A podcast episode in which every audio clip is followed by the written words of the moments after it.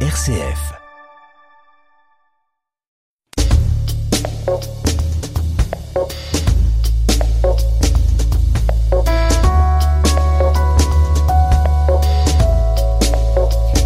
Décryptage, Natacha Coq. Bonjour à tous, bienvenue dans Décryptage. Alors pour commenter l'actualité avec le regard de journalistes et partager euh, leurs différents avis avec nous, on accueille Angélique Tazio. Bonjour Angélique. Bonjour Natacha, bonjour à tous. Et on accueille aussi Christophe Herrings. Bonjour Christophe. Bonjour Natacha, bonjour à tous et Angélique parmi tous. ça veut dire quoi ça Christophe Qu'Angélique vous ne vous a pas dit bonjour et ça vous a dérangé? Absolument pas. Ah oui, mais moi je ne pouvais pas révéler qui était l'autre invité. De toute façon, Christophe est compris dans le tout, ça Absolument. Mais c'est pour euh, souligner à la fois la collectivité et la personnalité. Bon, c'est pas le premier sujet là. Nos auditeurs vont croire qu'ils se sont trompés d'émission quoi. Vous êtes bien dans décryptage, hein, chers auditeurs. Au programme aujourd'hui, a la place de l'audiovisuel dans notre société actuelle et puis on va s'intéresser aux jeunes, aux adolescents précisément. Comment faire pour s'épanouir, se construire et penser à l'avenir aujourd'hui en cette euh, difficile période de pandémie, un combat qui n'est pas euh, toujours facile à mener. Ensuite, il y a euh, Vosum. Vous me donnez un petit indice sur Vosum? Nos aînés, dont il faut s'occuper le mieux possible. Pas nausée, on s'entend nos aînés. Hein. Exactement. Et vous, Angélique, dites-nous Retraite. Bah, vous êtes euh, donné la, la ah non, parce que c'est d'autres acceptions du mot. Non, c'est parce qu'en fait, on parle des, jeunes, des adolescents, et puis après, on passera à nos aînés. C'est très bien, on va parler non, de tout Non, non, non, la retraite euh, ne concerne pas forcément les aînés, vous verrez tout à l'heure. Bon, chers auditeurs, restez avec nous euh, jusqu'au bout. Ça y est, on a cinq minutes de pause, et je ne parle pas pour vous, hein, chers invités. Alors, qu'est-ce qu'on va bien faire pendant ce temps-là? Bah, la question ne se pose pas. On va prendre notre téléphone, évidemment. Il y aura bien une petite vidéo à regarder. Il y a bien des moyens pour le faire en général. Évidemment, on le fait sur nos télés, mais aussi sur nos ordinateurs, nos smartphones, toutes les plateformes qui existent. Bref, je vais euh, m'arrêter là. On le sait, l'audiovisuel a une place plus qu'importante dans notre société aujourd'hui. D'ailleurs, c'est bien plus qu'une place. Hein. Il joue un rôle essentiel, surtout en ces temps de confinement. N'est-ce pas, Angélique et Christophe? Moi, je suis assez, d'accord. En tout cas, euh, euh, je, je réfléchis à savoir si j'ai plus plus consommé, on va dire comme ça, d'audiovisuel depuis euh, depuis les premières vagues de Covid. Il me semble que c'est resté assez stable en ce qui me concerne, mais mais quand même, oui, c'est c'est un rôle important, euh, en tout cas euh, dans dans ma vie, je dirais tant au niveau professionnel que que personnel. Euh, une grande place et je pense que comme beaucoup de choses aujourd'hui, euh, euh, comme les réseaux sociaux, je pense qu'évidemment il y a un lien assez important entre réseaux sociaux, audiovisuels et d'ailleurs différents médias. On pourra revenir un peu sur ce lien peut-être entre tous ces médias. C'est de plus en plus intégré, j'ai envie de dire. Mais donc effectivement, euh, comme pour les, réseaux sociaux, il y a beaucoup de choses à voir en audiovisuel de toutes sortes, pour tous les goûts. Et je pense qu'en période de Covid, ça a pu vraiment nourrir certaines personnes. Euh, et donc voilà, l'audiovisuel ne sert pas seulement euh, à l'entertainment, comme on dit en, anglais, donc euh, à la distraction, au délassement, mais aussi euh, réellement à, la culture, permet de se cultiver, alors que c'était peut-être moins facile ces dernières années. Angélique, vous partagez l'avis de Christophe? Oui, alors je me suis intéressée euh, au budget des ménages et je trouve qu'il est assez euh, révélateur. Donc euh, c'est Stadbell qui nous le livre. Et lorsque l'on compare l'année 2018 à l'année 2020, on voit qu'il y a une augmentation des produits alimentaires et des boissons non alcoolisées, des appareils, tous les articles d'intérieur, du coût du logement. En revanche, il y a moins de dépenses pour tout ce qui concerne les vêtements et les chaussures. Et quand on dit moins de dépenses, c'est quand même de l'ordre de 28% en moins. Donc c'est assez conséquent. Effectivement. La culture, moins 14%. L'ORECA est en chute également et euh, le coût des transports, enfin ou en tout cas les, dépenses euh, octroyées au transport. Euh, de manière plus spécifique à ce qui concerne la culture, on voit qu'il y a moins 70% pour les concerts, le cinéma et le théâtre, et moins 36% pour les sports et les loisirs. Alors, quelque chose qui est assez symptomatique en fait de ce que Christophe vient de dire, c'est que les ordinateurs portables et l'air conditionné. Ça, euh, le lien n'est peut-être pas évident, mais en tout cas, il était, euh, ils étaient sur la même rubrique. Euh, mais, mais les ordinateurs portables explosent par rapport aux ordinateurs fixes. Donc, c'est c'est aussi révélateur d'une époque hein, où, on, où on emmène avec soi son PC, où on le pose dans un canapé, où il n'a plus de, de, place nécessairement attribuée dans, dans un logement ou un domicile. Est-ce qu'on peut dire que notre société est devenue addict à l'audiovisuel? Angélique, comme vous le disiez, on achète plus d'ordinateurs portables. Il y a la, la, tablette aussi, on est beaucoup sur notre tablette. Comme je le disais en début d'émission, quand on a cinq minutes, eh bien, on a tendance à prendre justement bah, une tablette ou un ordinateur portable.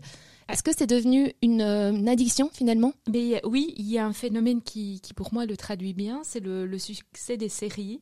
Euh, avec et ça je, je trouve que c'est vraiment euh, intéressant à, à décrypter hein, avec euh, les mêmes personnages c'est un peu comme des pantoufles hein, on a des habitudes voilà. séries qui sont des pantoufles et puis comme il y a beaucoup de beaucoup de personnages différents, vous finissez toujours par vous identifier à l'un d'entre eux. Donc l'identification est plus simple énormément de détails qui permettent quelque part de nourrir une intrigue qui quelquefois est un peu plate, beaucoup d'émotions, puisqu'évidemment c'est le ressort principal, et donc ça crée effectivement une addiction avec ce que l'on appelle très joliment, euh, avec un anglicisme épouvantable, le binge-watching, hein, c'est-à-dire la consommation de deux à six épisodes euh, en une seule fois. Il faut imaginer que... Euh, à peu près les deux tiers des gens euh, procèdent de la sorte sur certaines chaînes payantes. Oui, autre chose aussi, on a vu que les, les, les abonnements aux chaînes payantes ont vraiment euh, augmenté. Euh, ça c'est aussi voilà révélateur. mais en même temps, si je vous dis qu'il y a un succès des séries euh, télévisées ou euh, enfin audiovisuelles, on observe le même phénomène au niveau de la littérature. Ça, je peux y revenir tout à l'heure parce que je trouve que c'est intéressant de voir que ça la question après, mais je reviens tout à l'heure. Dites-nous Christophe, alors ça, ça vous étonne ce phénomène de séries On parle de séries, mais il y a aussi des reportages. Il y a, énormément d'offres hein, finalement. bon, je vais, je vais quand même citer euh, le, le, YouTube qui est, voilà, qui, que tout le monde utilise. Il y a énormément d'offres euh, finalement de, de, vidéos. Oui, tout à fait. Cela dit, je pense que cette addiction à l'audiovisuel ne, date pas d'hier. Je pense qu'elle s'est, énormément modifiée, mais en tout cas, euh, le, ça a commencé avec la télévision, qui, euh, voilà, qui, qui, a plus de 50 ans maintenant, je pense, et, ou même 60 ans.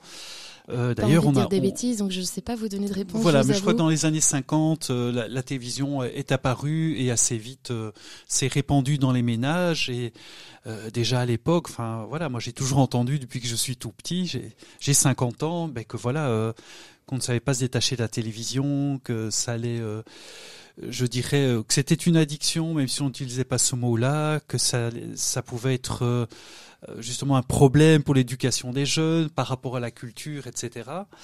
Euh, Est-ce que c'est le cas 50 ans après euh, la, question peut être posée, mais bien sûr, ce qui a énormément changé, euh, c'est oui quand même la place de cet audiovisuel qui n'est plus, euh, comme disait Angélique, un, endroit spécifique de la maison, qu'est la, la, télévision par exemple, ou un peu plus récemment l'ordinateur aussi, qui était un endroit.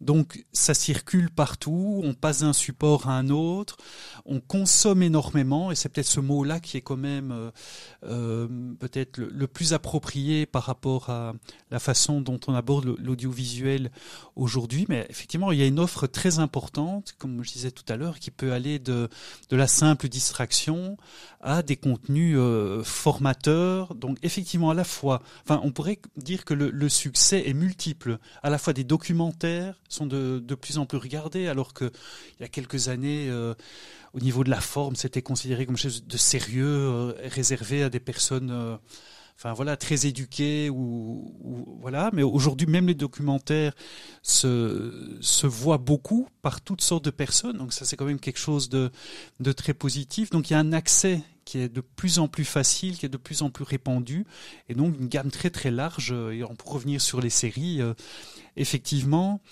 euh, c'est quelque chose qui depuis quelques années a fortement augmenté. Donc euh, par rapport au cinéma, euh, ça a pu être euh, perçu comme une concurrence importante, mais le cinéma s'y est mis aussi.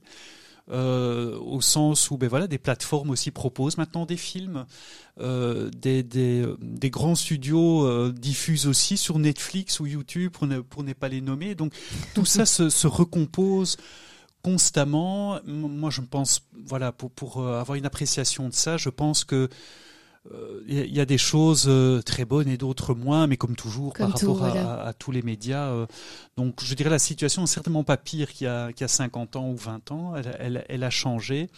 Peut-être qu'il y a une nécessité justement par rapport à l'addiction aussi, hein, que ce soit par rapport à ses enfants, mais peut-être avant tout par rapport à, aux adultes aussi, par rapport à soi-même c'est de, je dirais, d'apprendre à gérer notre rapport à l'audiovisuel.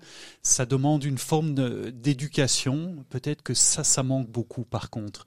Une éducation, comment regarder, c'est-à-dire comment consommer, pour reprendre ce terme-là, même si je, je c'est pas le, plus beau. Mais ça, sans doute que ça manque aujourd'hui, mais comme ça, manque, ça manquait il y a 50 ans aussi, à la limite. Éducation, c'est un terme qui vous parle, Angélique, par rapport à l'audiovisuel? Mais oui, euh, je vais un peu rebondir sur ce que Christophe disait, parce qu'effectivement, euh, quand vous reprenez les, séries ou, les films, euh, enfin surtout les, séries, le principe c'est que c'est vraiment conçu pour susciter l'envie de poursuivre. Hein. C'est un peu le principe des feuilletons d'autrefois, les feuilletons littéraires. donc il y a vraiment des trucs et astuces, par exemple dans le format même, puisque la durée d'une série, c'est vraiment la durée d'attention maximale pour un spectateur. Donc ça a été conçu euh, intelligemment entre guillemets. Mhm. Euh, c'est aussi facilement euh, regardable dans, lors d'un transport, d'un trajet en transport en commun. donc c'est ce côté accessible est important aussi. Et puis alors vous avez chaque fois l'événement de suspense en fin d'épisode qui vous donne évidemment envie d'embrayer sur le suivant. D'où les six épisodes qui peuvent se suivre. Voilà, exactement. Une soirée ou plus. Alors, vous, vous évoquiez tout à l'heure euh, une plateforme bien connue qui commence par Y. Il faut imaginer aussi qu'il y a des suggestions qui sont faites, hein, avec euh, des, non seulement des contenus qui sont renouvelés, mais aussi des suggestions qui sont faites les algorithmes se chargeant de, de, trouver ce que vous aimiez euh, ou ce que vous aimez en, fonction de vos, de vos captations précédentes. Et donc c'est intéressant puisque quelque part c'est sans fin. Vu la multitude de, de, choses existantes, il y a toujours moyen de, de vous suggérer l'une ou l'autre chose. Mais alors, par rapport aux enfants, ça c'est évident. Euh, je pense qu'il y a une question de cohérence. En fait, si on leur demande de, de, ne pas en abuser, il faut être soi-même cohérent par rapport à ça, puisque si vous donnez un contre-exemple, euh, ils seront les premiers à, à l'observer. Donc, Christophe, vous souhaitez réagir? Oui, mais moi, je, je souhaitais peut-être évoquer là, une autre plateforme qui commence par la lettre N. Et euh, je crois que c'est trop tard. Vous avez cité le nom euh, tout à l'heure. C'est vrai, j'ai oublié. Mais je, je pense aussi. En sept lettres. c'est possible, j'ai pas compté. Mais je pense aussi ce qui est quand même frappant. Angélique soulignait, hein, donc c'est cet aspect euh, très intelligent de concevoir les choses. Donc c'est vraiment des techniques euh, très performantes. Il faut dire aussi que la qualité des séries a énormément augmenté ces dernières années entre euh, une série qu'on regardait, euh, que nos parents regardaient et qui commence par D en six lettres. Je pensais que vous allez dire euh, Navarro, mais non. Là, vous avez le droit de le dire. Ah, hein. voilà. Dites-nous D. Dallas, ah, voilà, c'était un, petit peu aussi dans je les pas années. de cette génération, je suis désolée, ça me dit rien. Angélique, ça lui dit quelque chose, il me semble, apparemment. mais c'était une des meilleures séries à l'époque parce qu'elle était déjà très bien conçue. Est-ce que c'était qu'un univers impitoyable eh, Tout à fait, tout à fait. Dallas, ton univers impitoyable. Oui, tout, absolument. C'est la version française. Je, je n'oserais pas. Ah, je n'oserais pas. Tant pis. Mais euh, au niveau des scénarios, alors là, je vais vraiment parler d'un un aspect plus artistique du contenu, parce que quand même certaines séries, on peut dire que ce sont euh, des œuvres d'art. J'en nommé certaines, par exemple Downton Abbey, qui a, qui a eu beaucoup de succès sur Netflix et, et, ailleurs. C'est très bien fait, ça donne un, portrait de la société euh, du début du XXe siècle en Angleterre. Euh, on parle dans cette série du rapport entre une famille de nobles et puis euh, tout, le personnel, les serviteurs et servantes qui sont à leur service. Donc c'est un, une image sociologiquement intéressante, historiquement aussi. À travers beaucoup de séries aussi, euh, il y a vraiment des questions existentielles qui sont abordées de façon très attractive, effectivement, mais je pense que il y, a, voilà, il y a, beaucoup de choses qui, qui se passent à ce niveau-là. Il y a moyen de faire de la philosophie et même des interprétations spirituelles ou théologiques de beaucoup de choses. Hein. On a récemment reparlé de Harry Potter, dont on a fêté les 20 ans du, du premier film, qui est tout à fait c'est un film, mais c'est aussi une série de films. là aussi, qui a suivi toute une génération euh, aussi. Tout à fait, hein, qui suit une génération. Et, Harry Potter lui-même, euh, le personnage, euh, traverse toute son adolescence à, travers ses livres, si j'ose dire. Donc il y a vraiment des choses très bonnes aussi qui existent à travers ça, qui peuvent euh, susciter des questions chez les jeunes et euh, de très intéressants dialogues euh, par rapport à, encore une fois, des, questions existentielles. Il y avait cette famille, la famille Condem. Ça vous dit quelque chose, Angélique? C'était sept à la maison? Il y avait toutes des questions avec Révérend Condem qui avait toute sa famille. Je dis ça parce que je voulais aborder la question de la religion. Finalement, est-ce qu'on n'a pas peur du, silence? Est-ce qu'aujourd'hui on ose Je parle de la religion mhm. parce que je parle au fait de, de réfléchir, de, parce qu'il y a aussi le yoga qu'on fait en silence, etc. Mais il y a aussi la prière aujourd'hui. Est-ce qu'on n'a pas peur de silence finalement? Ah ça c'est clair que nous vivons dans un monde qui est euh, rempli de bruit en fait. Il y a une forme d'effervescence puisque euh, à chaque instant vous pouvez être accompagné par des voix, des, commentaires, des, enfin euh, euh, c'est incessant et, et, en fait il y a peut-être une distinction à établir entre le silence et puis les silences. les silences dans la communication sont évidemment gênants. Le silence peut nous nourrir et il faut mhm. parfois le, oser le réapprivoiser. Ça c'est clair. C'est joli comme image. Oui, je, je pense c'est tout à fait exact. Christophe, c'est pas pour ça qu'il faut faire un silence, hein, mais. Non, mais voilà.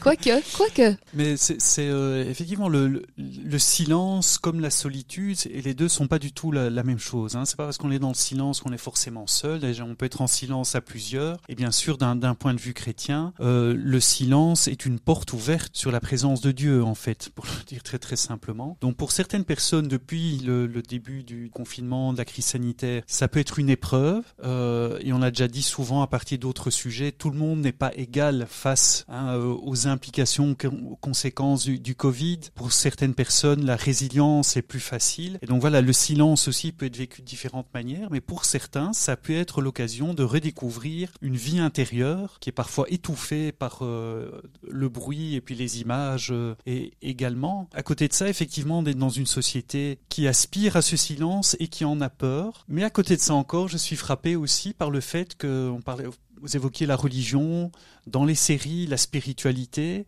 C'est des thèmes qui reviennent aussi beaucoup dans, dans, les séries, dans les films. Moi, je suis frappé euh, de voir ça, encore une fois, sur euh, N en, en, lettres, lettres, sur Netflix, voilà. Euh, toutes ces séries qui abordent des, des, sujets religieux, soit directement ou indirectement parfois des, thèmes d'occultisme aussi. Donc ça, c'est un autre versant, hein. c'est un peu le côté obscur de la force. Mais le, ou la science-fiction, des choses comme ça, le paranormal, l'abondance de ce type d'audiovisuel, aussi souvent très bien fait, euh, mais est vraiment lié à des questions que, que les gens se posent. Donc tout ce monde audiovisuel est à la fois le reflet d'une société et en même temps un peu un miroir de la société et qui renvoie les gens à eux-mêmes. Mais parfois aussi, il y a, des réels questionnements par rapport au climat, par rapport encore à, la spiritualité. Il y a beaucoup de, remises en question qui peuvent être euh, présentes dans, ce qui nous est offert. Et alors là, je pense qu'on entre vraiment dans, une dimension plus philosophique, encore une fois. Angélique, vous auriez certainement envie de réagir, mais parlant du silence, parce que tout à l'heure, vous parliez de, la lecture du livre. Finalement, le silence, ben, quand on lit, on, se tait, et en même temps, ben, les images, on les a euh, dans sa tête. Oui, c'est ça qui est la force merveilleuse des livres, mm. évidemment. C'est que l'imaginaire de chacun se déploie et, que l'on n'est pas obligé de, rentrer dans l'imaginaire euh, imposé par, par une image préconstruite. Euh, ce qui est intéressant par rapport aux séries qui ont été euh, transposées, en fait,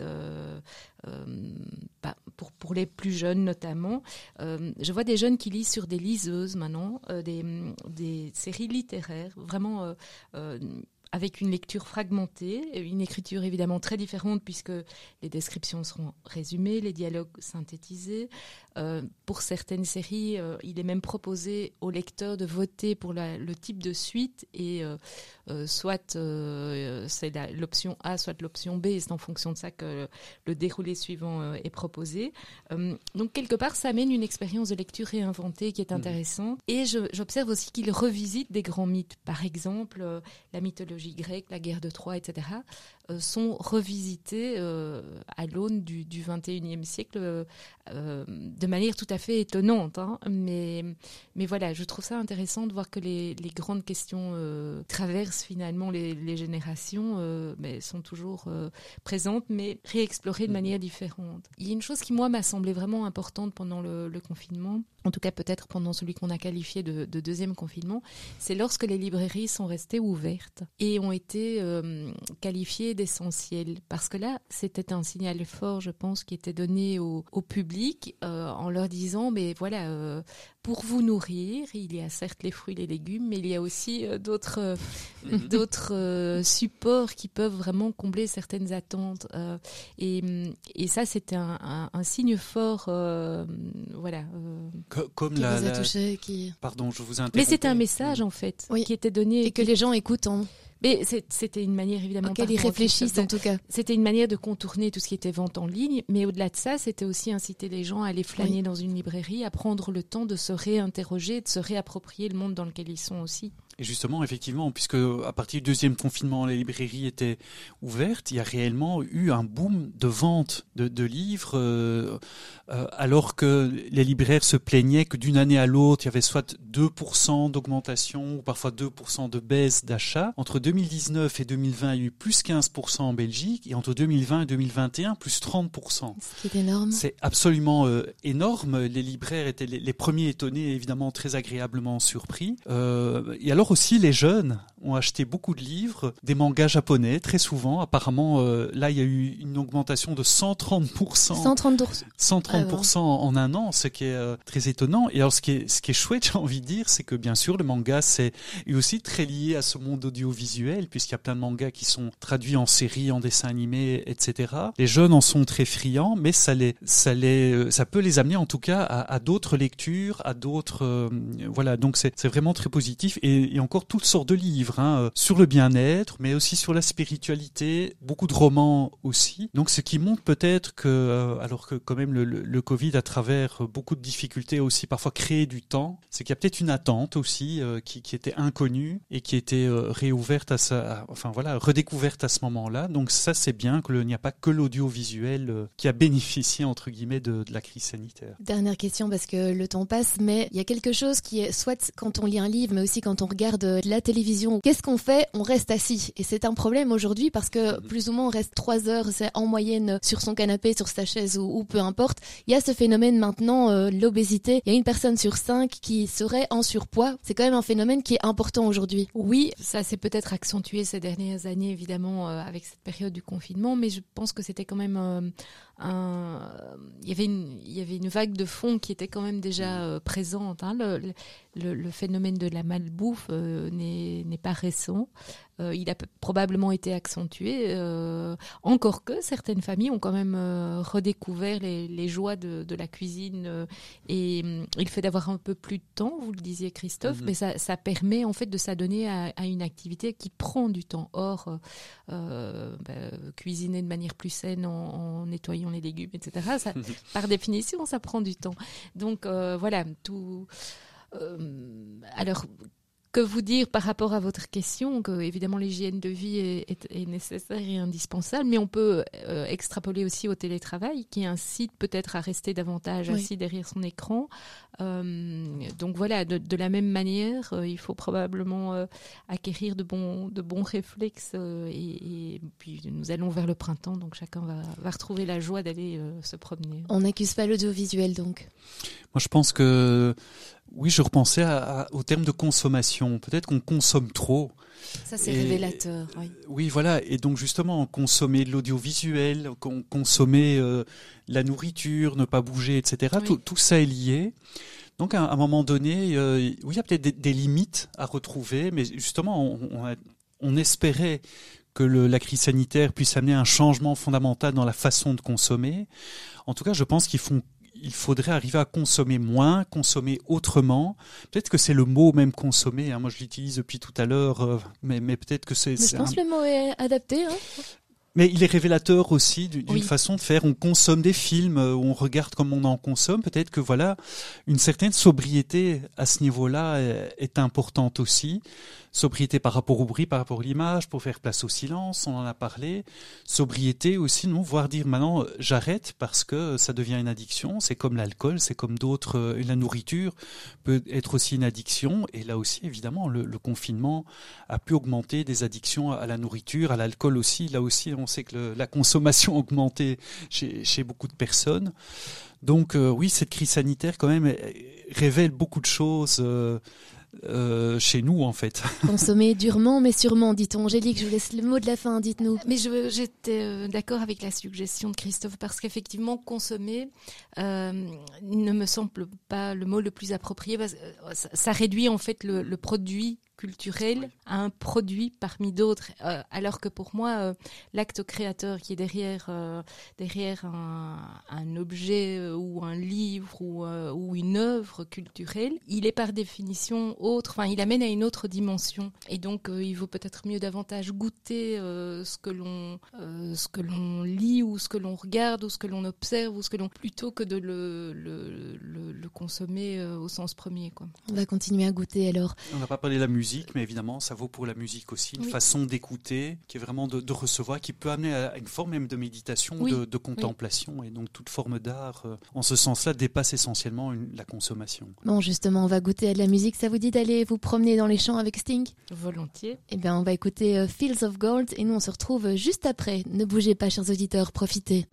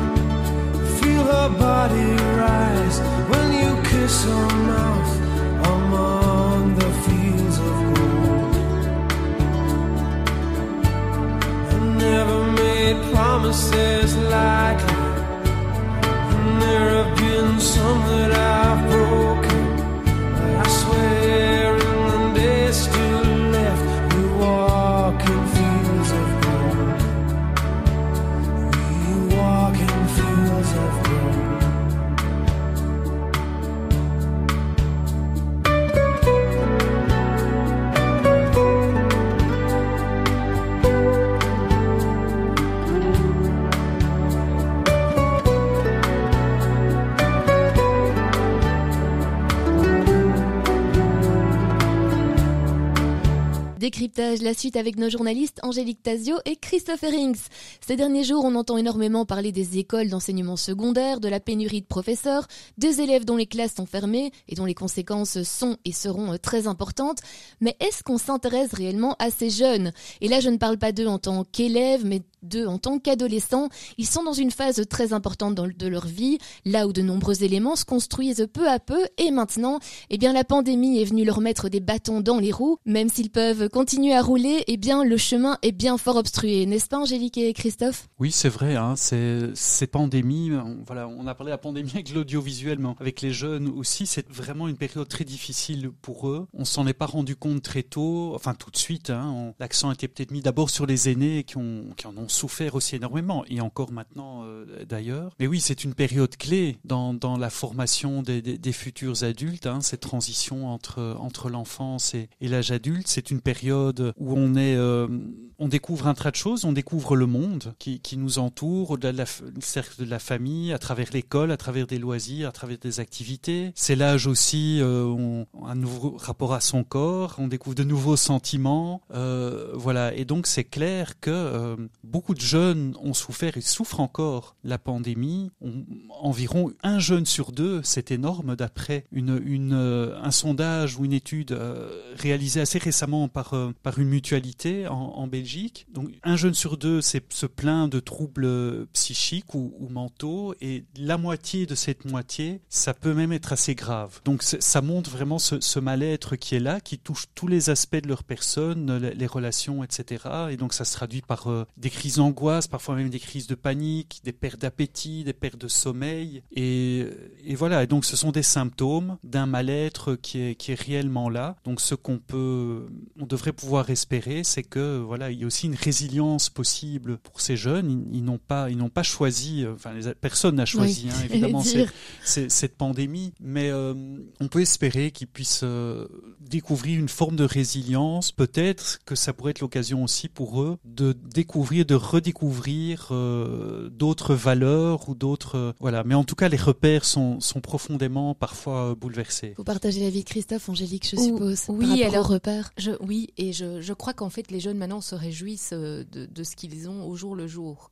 Euh, c'est peut-être un des grands enseignements de, notre monde maintenant. Euh, je me suis replongée dans une interview du docteur Emmanuel Thiel, qui est pédopsychiatre et que j'avais rencontré en 2017. Et à l'époque, il me disait que le rôle des parents est crucial pour faire, et je le cite, de nos lieux de vie des lieux suffisamment ouverts. Alors il disait encore, même si le monde apparaît plus dangereux, il faut laisser aux ados des terrains de jeu et des lieux de prise de risque dans la réalité, sinon, sans le vouloir, on les enferme dans des terrains de jeu virtuels. Et en fait, c'est ce qui se passe maintenant, puisque énormément de lieux sont fermés, même euh, parfois les écoles, hein. ils ont même connu l'alternance, euh, euh, une semaine à l'école ou une demi-semaine et puis une semaine derrière leur écran. Donc beaucoup de lieux fermés, beaucoup de lieux ouverts mais sous conditions. Ça implique ben, moins de sorties, pensons à nos grands ados, moins d'occasions finalement d'échapper au cocon familial. C'est aussi 24 heures sur 24 à la maison euh, ou à l'appartement, donc ça crée quelque part aussi une forme de promiscuité. Et même si c'est très confortable pour les parents, reconnaissons-le, les enfants sont euh, sous leurs yeux, en fait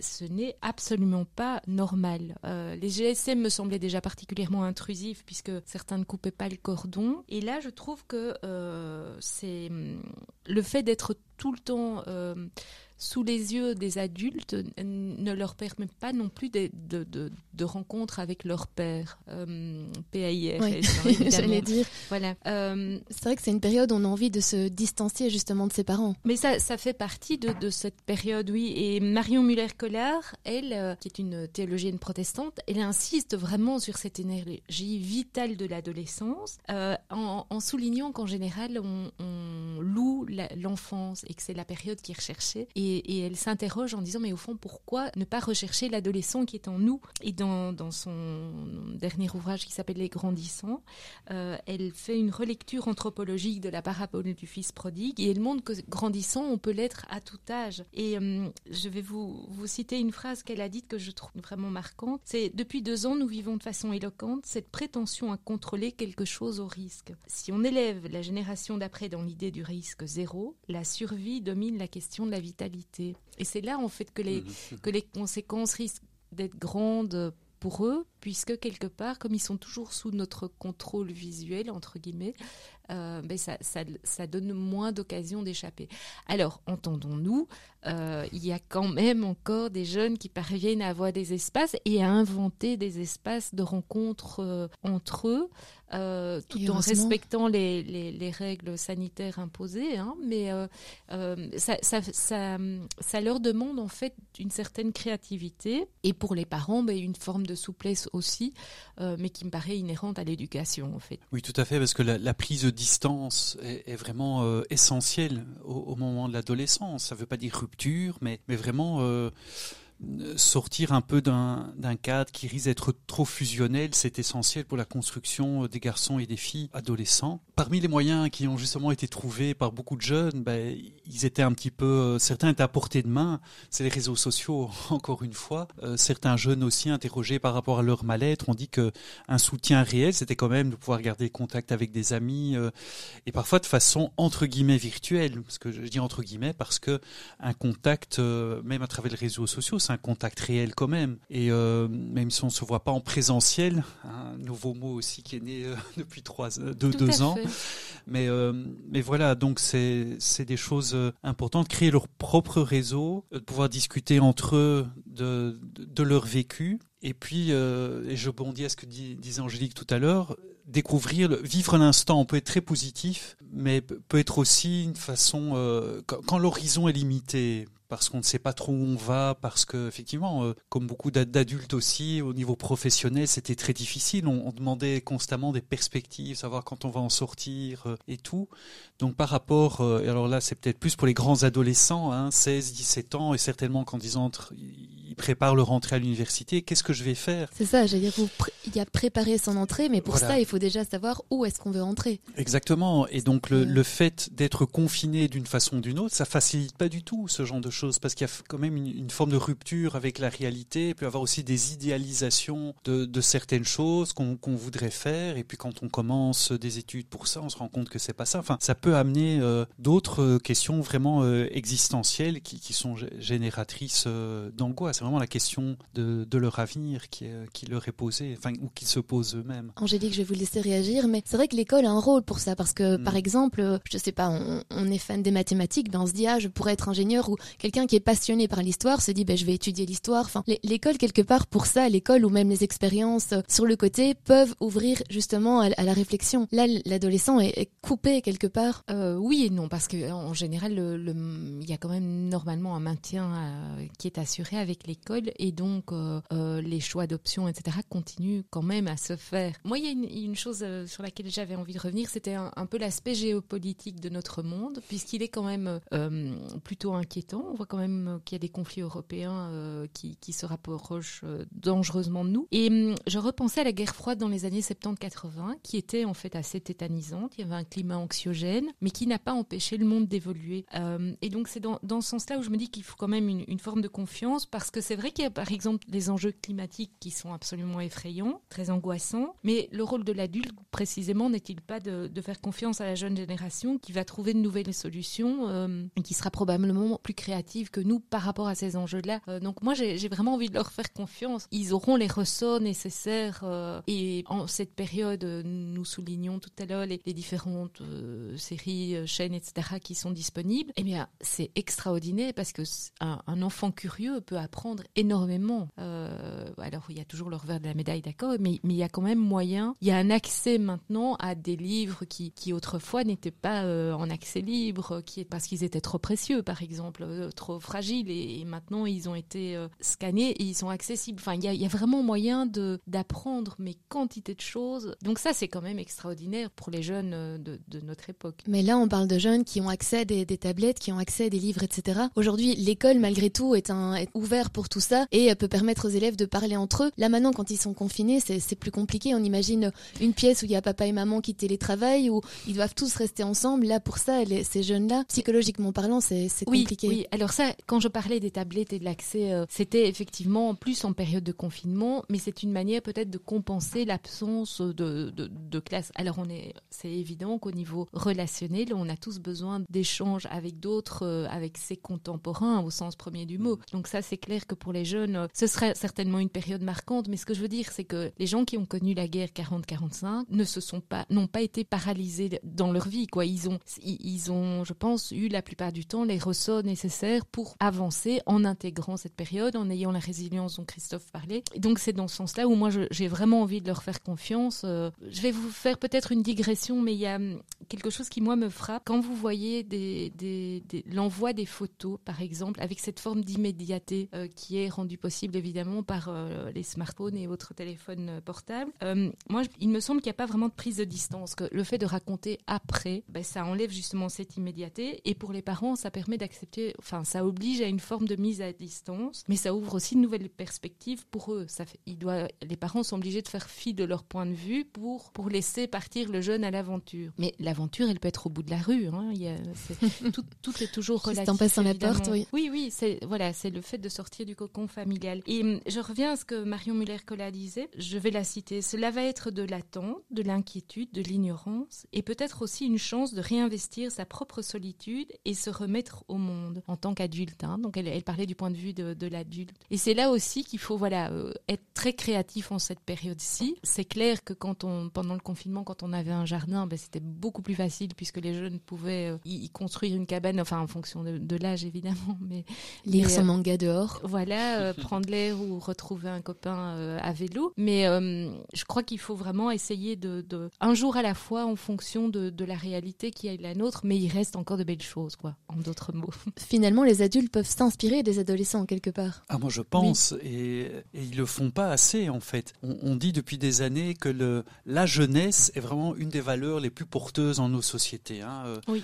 Euh, plus on devient adulte, en plus on regrette l'adolescence, on, on, a du mal à vieillir, et euh, donc l'adolescent, enfin pas seulement jeune, mais vraiment l'adolescent euh, un peu idéalisé, hein, et justement un peu un, idéal dans, notre société européenne vieillissante. Et à côté de ça, on les écoute pas. Enfin, je veux dire, et, et c'est pas juste maintenant par rapport aux défis climatiques, et c'est pas non plus juste des revendications d'adolescents euh, qui, sont, euh, enfin voilà, qui, ils sont révoltés et ça leur passera. Non, il y a réellement un manque d'écoute de entre les générations. Hein. Voilà, c'est les, les, adultes par rapport aux jeunes, les jeunes par rapport aux, aînés, et donc ça c'est euh, ça c'est vraiment dommage. Mais donc effectivement, euh, parfois les adultes ont tendance, par peur justement, à enfermer les, les adolescents dans, des cadres que eux ont pré, préconçus. Enfin voilà, euh, fais attention à ci, fais attention à ça. Euh, ça peut même aller jusqu'au refus de donner la vie pour certains parents aujourd'hui, refus d'avoir des enfants par crainte de l'avenir. Donc tout, tout ça, c'est c'est profondément mortifère en fait. Et donc moi, je rejoins tout à fait Angélique quand elle dit qu'il faut vraiment faire confiance aux jeunes. Euh, parce qu'ils ont véritablement, effectivement, les, capacités de, de, se prendre en, main, de prendre leur vie en main, enfin, je veux dire, euh, euh, avec résilience, encore une fois, et, d'intégrer ces, moments difficiles qu'ils vivent aujourd'hui. Tous les adultes doivent le faire et personne ne peut échapper, aucune génération, en fait, n'y échappe. Donc il y a la confiance, je dirais aussi, il y a une forme d'espérance à avoir par rapport à ça. Et puis pour, pour être complet, il y a la charité, peut-être que ces périodes difficiles peut être l'occasion aux jeunes aussi d'apprendre apprendre à une forme de décentrement par rapport à soi-même, de voir justement euh, par rapport aux aînés, on parle souvent d'intergénérationnel, pouvoir peut-être prendre, apprendre à prendre soin des autres, particulièrement des, plus fragiles. Et les jeunes sont vraiment euh, prêts à ça, sont ouverts à ça. Il faut juste leur indiquer un petit début de chemin, souvent. Bon, on va rester sur vos beaux mots, Christophe, pour faire la seconde pause musicale. Marc Lavoine et Clara Luciani, ça vous dit quelque chose? Marc Lavoine, oui, et Clara Luciani aussi. Oui, eh ben, ils se sont mis ensemble pour, avec un titre un petit peu réépicé, le Toi mon amour. On va écouter tout de suite.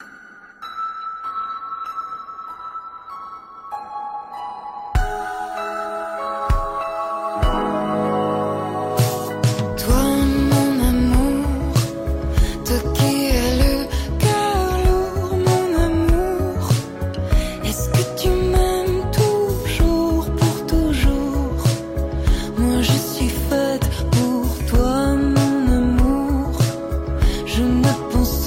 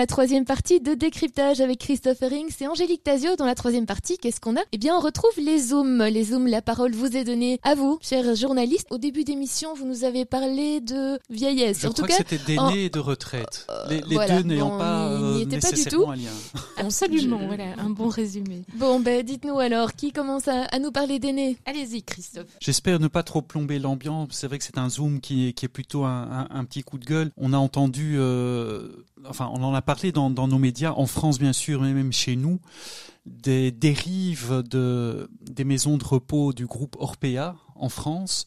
Donc un livre qui est sorti euh, tout, tout, récemment sur euh, des maltraitances, euh, en tout cas présumées par rapport à, des personnes âgées dans, dans, des maisons de retraite, comme on dit en France, des maisons de repos et de soins, comme on dit chez nous, personnes laissées sans soins pendant des heures. Euh, des, personnes rationnées aussi au niveau de la nourriture, des personnes qui n'étaient pas, euh, enfin voilà, pour dire clairement, qui n'étaient pas lavées alors qu'elles étaient euh, souillées. voilà. Et alors, mon coup de gueule, c'est évidemment par rapport à ça, c'est inacceptable, même si Orpea en France est fendu d'un communiqué pour dire que toutes ces allégations, entre guillemets, étaient fausses. Donc voilà, hein, il faut bien sûr quand on dit euh, tout le monde est présumé innocent, il faut voir quelles seront les enquêtes, etc. En tout cas, ça fait un choc en France. Mais en Belgique aussi, où le groupe Orpea d'ailleurs est, présent également, mais je ne vais pas euh, me focaliser sur eux, mais ce sont des dérives qui existent aussi euh, concrètement, des témoignages existent de la part de soignants, de personnes ou de membres de famille qui sont confrontés à des situations de, de ce genre-là, où parfois des aides-soignants, c'est vrai qu'il y a une pénurie importante aussi, et donc euh, ça, peut contribuer à expliquer aussi, mais quand un aide-soignant est en charge de 20 personnes dont il doit s'occuper, apporter le petit déjeuner et puis faire les toilettes, faire les rangements, 20 personnes, ça doit être fait en 4 heures parce qu'il y a des, évidemment des, timings à respecter, ça ne va pas. Et donc, euh, même si les maisons de repos ne doivent pas toujours être mises en cause directement, ça amène, c'est des situations qui amènent forcément à des négligences et des formes de maltraitance. Maltraitance, c'est pas forcément de, je dirais, maltraiter physiquement une personne, mais ça se joue, une négligence est aussi une maltraitance pour, pour des aînés. Comme on est pour des tout petits enfants, si on les change pas quand il faut, on les nourrit pas quand il faut, c'est de la maltraitance. Et donc, euh, enfin voilà, j'ai pas d'invitation personne. Non, mais vous faites bien nous ouvrir les yeux, c'est vrai. Mais c'est vraiment quelque chose qui est, qui, qui est, qui est essentiel.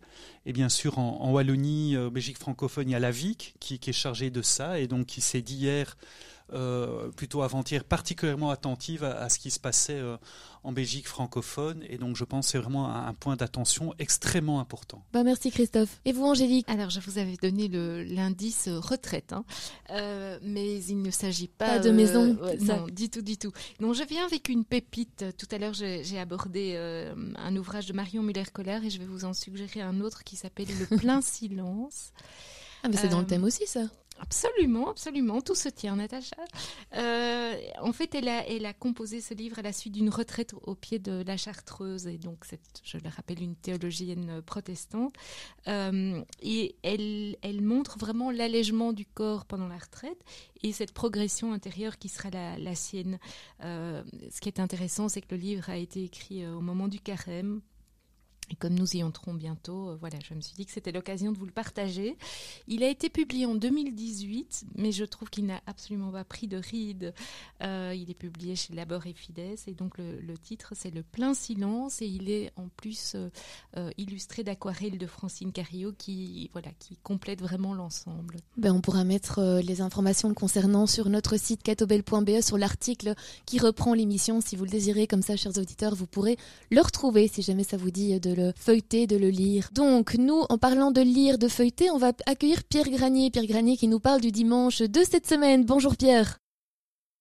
Bonjour Natacha. Dites-nous, alors vous parlez d'Harry Potter cette semaine dans Dimanche. l'impression. Mais oui, le journal Dimanche a remis Harry Potter sous le feu des projecteurs. Alors certes, la Pottermania est un peu redescendue hein, de nos jours, mais un double anniversaire vient replonger les fans de la première heure, dont vous êtes, je suis sûr, dans l'univers ensorcelé de Poudlard. Il y a eu d'une part en novembre dernier la, les 20 ans de la sortie au cinéma du premier opus de la saga, et il y aura d'autre part, vraisemblablement, hein, en juin prochain, les 25 ans de la parution du premier tome de l'œuvre de J.K. Rowling. Vous vous rappelez le nom du premier livre? Harry Potter à l'école des sorciers Très bien, magnifique. Alors entre ces deux anniversaires, ben, dimanche, je vous invite à voyager non pas à bord du Poudlard Express, mais plutôt à travers les liens entre Harry, la foi et l'Église. Il faut en effet se souvenir que à l'époque de la Pottermania, il y a eu de très rares actes d'autodafé, de censure même, des œuvres de Rowling, donc perpétrés par des extrémistes, laissant croire à une hostilité ou une incompatibilité, je ne sais pas, entre le monde chrétien et l'univers d'Harry Potter. Bon, le Vatican lui-même, euh, finalement, était euh, hein, coup-ci, et n'a été rassuré qu'à la sortie du sixième film, en comprenant que le héros luttait corps et âme contre le mal. Alors finalement, l'univers d'Harry Potter est tout à fait compatible avec la foi chrétienne, rappelle le diacre Luc Arens, un pédagogue spécialisé en pédagogie pastorale, et notamment à partir du cinéma. Le diacre va même plus loin en affirmant que Harry Potter est une chance pour la religion chrétienne. Eh bien, notre jeune Clément Laloyau a retenu et a recueilli pour nous ses propos. Il en a fait tout un dossier à lire en pages 10 et 11, dossier qui se prolonge aussi en pages 14 et 15 avec l'article de Christophe Herings sur le contenu spirituel dans la littérature dite fantastique. On va se faire ensorceler alors en lisant dimanche. Retour maintenant dans notre monde bien réel et actuel avec le grand entretien qui donne la parole à Jean-Michel Longnaud au sujet de la question de la crise sanitaire. Philosophe, conseiller en éthique dans le monde de la santé, professeur à l'université de Namur, Jean-Michel Lognou pose un regard critique sur la manière dont cette crise pandémique est gérée depuis près de deux ans et sur les graves ruptures qu'elle engendre en matière de cohésion sociale. Il invite notamment à prendre conscience du rôle joué par la peur dans la gestion de la crise et il plaide pour une approche plus rationnelle. Il estime que la vaccination ne doit pas être rendue obligatoire. Pour lui, l'ampleur de la menace ne justifie pas de mettre en péril la liberté de consentement, une liberté qui est un droit fondamental mis en avant notamment par toute la culture chrétienne. Alors, à l'heure où s'emballent les débats sur cette question de la vaccination obligatoire, les propos du philosophe tranchent assurément avec ceux de l'Église.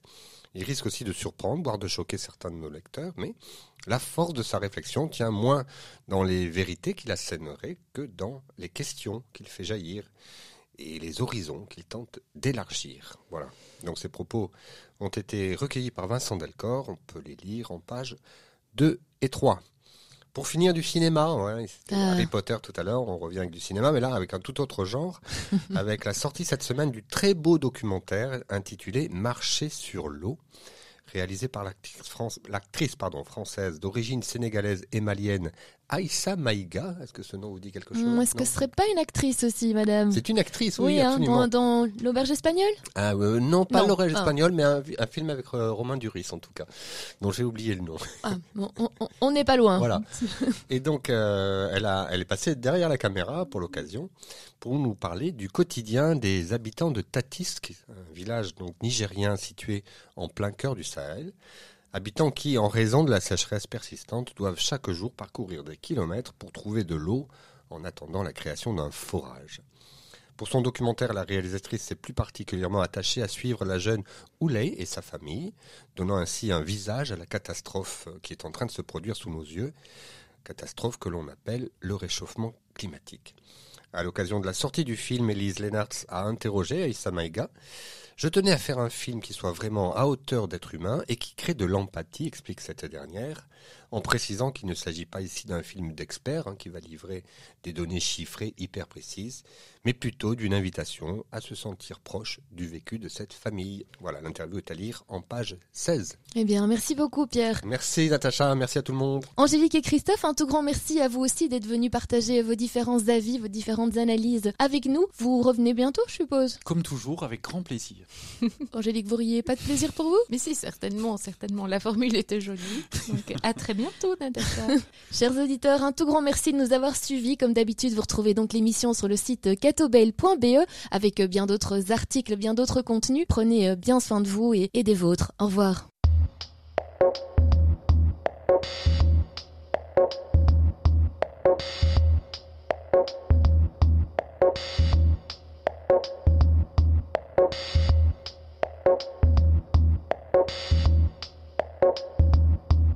out.